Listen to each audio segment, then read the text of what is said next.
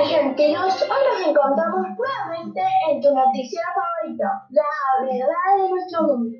En este momento nos encontramos con las ambientalistas Ingrid Brennan y Agustina Pailapura.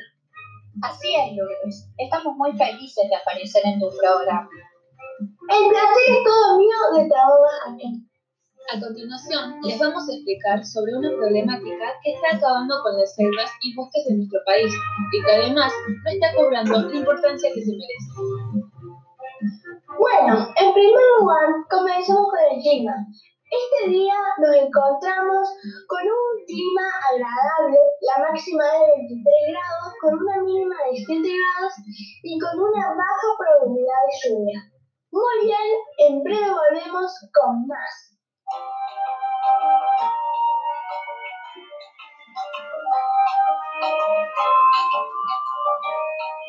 Genial. Ahora mis argentinos, comencemos con la acción. Aquí los dejo con las ambientalistas. Perfecto, Lourdes. En primer lugar, para explicar esta problemática necesitamos saber qué es un espacio rural. Así es, Ingrid. Un espacio rural es una organización territorial definida por la economía, sociedad e historias que se encuentran dentro de un país. Además, en un espacio rural, el uso de la tierra o la extracción de los recursos naturales determina las formas de asentamiento y producción de la sociedad. Exacto. También lo que caracteriza a estos es que no alcanza el límite mínimo de habitantes y hay un predominio de las actividades económicas primarias es decir, aquellas que consisten en la producción y extracción de materia prima, como por ejemplo la agricultura. Es aquella que consiste en la producción del cultivo del suelo, el desarrollo y recogidos de las cosechas, como así también la deforestación, de la cual estaremos hablando en breve. ¡Wow! ¡Qué increíble! Yo quiero aportar algo. ¿Sabían que con el paso del tiempo los espacios rurales han experimentado acelerados procesos de modernización incorporando tecnologías a todo proceso productivo? Claro, además, a partir de estas transformaciones, tanto económicas como productivas y tecnológicas ocurridas en los últimos años, han permitido a muchas empresas y productores insertarse en los mercados internacionales y obtener mayores ganancias, pero también han generado un gran impacto en el ambiente. Justamente de esto vamos a hablar hoy. Todo esto está muy interesante, pero enseguida regresamos, ahora con un corte comercial.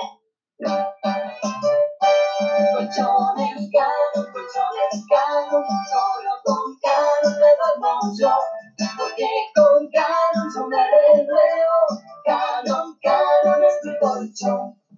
Renovate con Canon. Estamos nuevamente mi gente de Argentina. Muy bien, retomemos.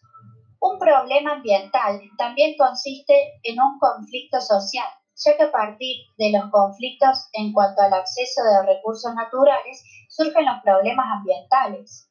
Claro, ya que al haber actores sociales que tienen acceso a recursos naturales y otros que no, se genera un conflicto de intereses. Es decir, que los problemas ambientales no solo tienen que ver con el deterioro de un recurso, sino que también con los intereses y las decisiones previas de unos actores y el modo en el que éstas afectan la calidad de vida y los intereses de otros actores.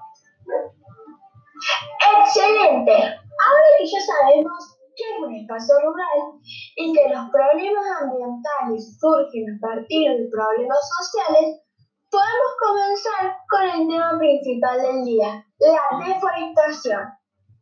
Genial, ahora se viene lo bueno. Así es, mi compañera. En primer lugar, expliquemos de qué se trata la deforestación.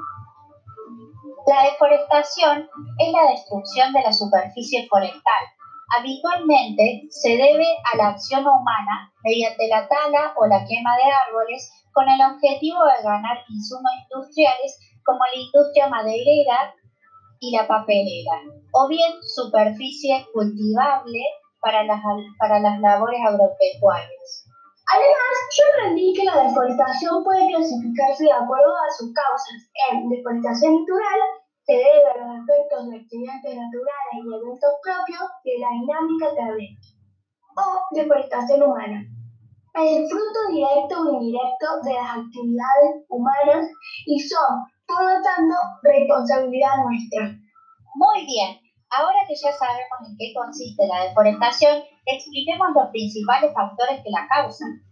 Uno de ellos es la expansión de la mancha urbana. En las ciudades la población aumenta, lo que genera que se requiera un espacio para construir nuevas viviendas y obras viales. Los bosques son los primeros en pagar el precio. Una causa también provocada por el aumento de la población es la tala indiscriminada con fines agrícolas. De esta misma manera, como la población aumenta, se va a dar la necesidad de producir más alimentos, lo que nos va a llevar a la tala de secciones enteras de bosques para obtener más superficies cultivables, o bien convertirlas en granjas o campos para el pastoreo. Otra de las causas puede ser la tala de árboles de nuestros bosques para que las industrias puedan producir madera, pulpa y papel.